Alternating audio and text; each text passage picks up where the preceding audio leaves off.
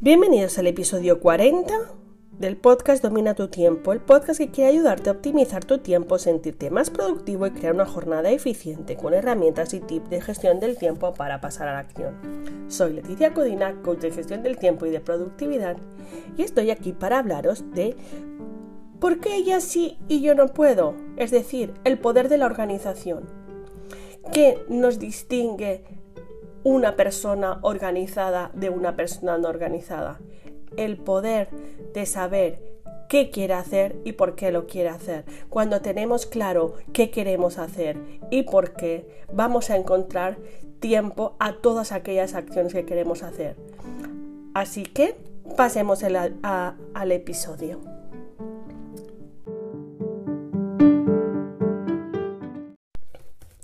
¿Por qué los demás sí y yo no? Es la pregunta que más escucho en la consultoría.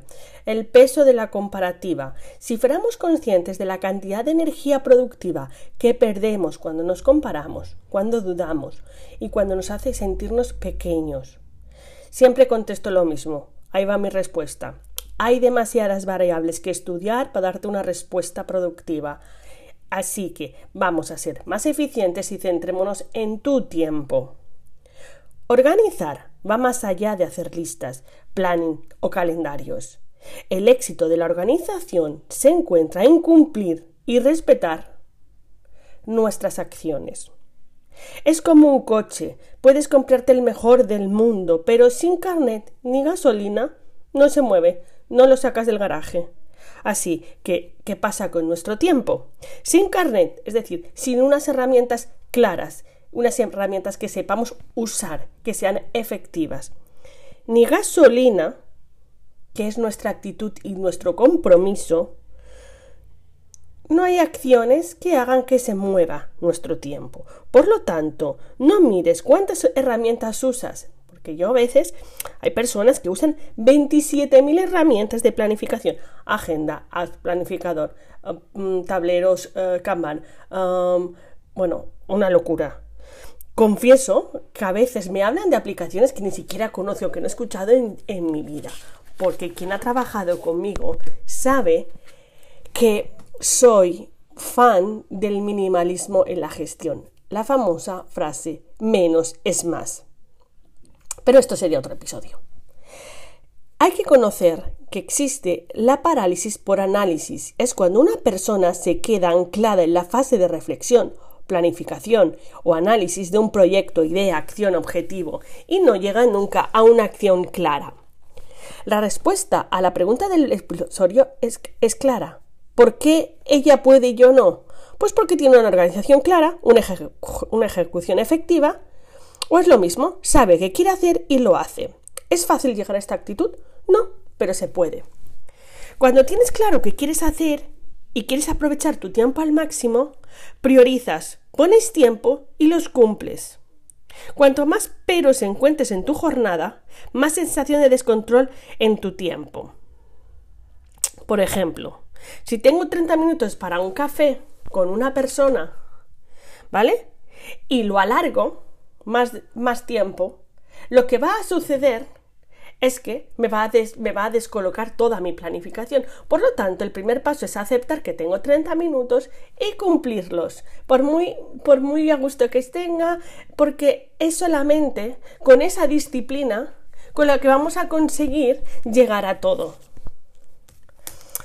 Siempre tenemos que recordar que por eso no me gustan las comparativas, porque hay tantos tipos de gestión o de organización que personas en el planeta. Es decir, puedes trabajar solo y tener que hacerlo tú todo. Por lo tanto, tu tiempo está muy dividido en hacer muchas acciones. Puedes trabajar en equipo, puedes eh, delegar. Por lo tanto, tu tiempo es diferente. Puedes focalizarte en otras acciones. Puedes tener hijos, es decir, puedes tener una familia, tanto monoparental es decir, que tú tengas todos tus hijos a tu cargo y tengas que cuidarlos, como que no. O puedes no tener hijos. Ah, puedes combinar varios trabajos. Así que, antes de una comparativa, por eso digo, hay muchas variables que analizar. El secreto es entender tu propia situación, aceptarla y organizar desde ahí. Yo, bueno, la gente, muchas personas ya me conocen, soy madre de dos hijos que estoy educando yo sola. Por lo tanto, no dispongo del mismo tiempo que otras personas que admiro, otras compañeras emprendedoras, empresarias que admiro, ¿vale? Pero, ¿cuál es mi manera de afrontar esta situación? Pues dispongo de menos tiempo, así que intento ser más efectiva con mis acciones, es decir, hacer más en menos tiempo no sentirme culpable y renunciar en función de mis prioridades. Yo no puedo hacer lo que otras compañeras pueden hacer porque tengo que renunciar porque tengo unas responsabilidades aparte. Bueno, renuncio. ¿De qué? De aquellas acciones que son menos efectivas y focalizo toda mi atención en acciones que sí lo sean. ¿Vale? Así que, ¿qué te voy a pedir? Que mires tu agenda de hoy. ¿Tienes claro qué quieres conseguir? ¿Tienes claro cuánto tiempo dedicar a cada acción? ¿Tienes claro a qué puedes renunciar para disponer de un tiempo extra? Ese es el kit de la cuestión. Tener claro lo que quieres hacer y por qué. Si yo quiero introducir el ejercicio y el deporte en mi día, tengo que crear un espacio para ello y cumplirlo. Ojalá todo el mundo pudiera hacer una hora de deporte, pero si solo puedo hacer media, hago media. Siempre será mejor media que nada. O como digo siempre, suma y cuenta al final de la semana. Es decir, 30 minutos, 5 días son 2 horas y media. ¿Vale? Pues perfecto. Es bastante tiempo de ejercicio si no lo paramos a analizar. Por lo tanto, recuerda, revisa tu agenda y pasa a la acción.